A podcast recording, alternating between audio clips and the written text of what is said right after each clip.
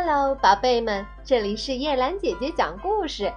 今天我们要讲的故事名字叫做《懒惰的狐狸》。懒惰的狐狸。森林里住着一只狡猾的狐狸和一只老实的熊，它们生活在一起。春天来了，它们要播种玉米。狐狸说：“熊兄弟，去播种吧，我去把树上的小鸟赶走，要不然它们把我们的种子给吃了怎么办？”狐狸说完就走了。他来到一棵大树下，睡起觉来了。熊播种完了种子，狐狸刚好也睡醒了。他揉着眼睛对熊说：“我赶走了好多小鸟，它们都想来吃我们的种子。”熊相信他的话。熊种出的玉米发芽了，并渐渐越长越高，还结出了玉米棒子。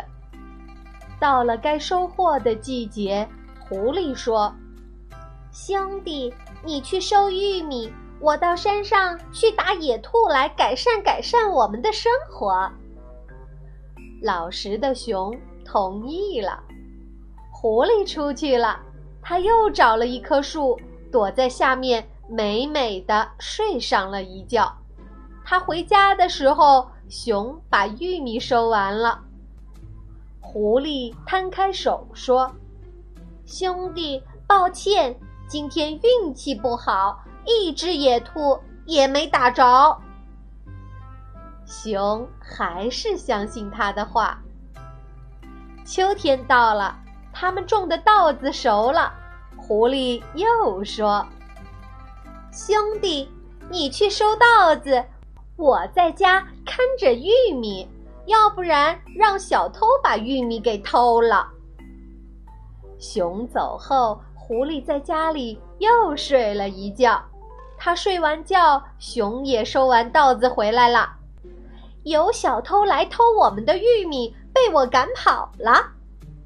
狐狸对熊说：“熊依然相信他的话。”到了分东西的时候，他们请邻居狼做证人。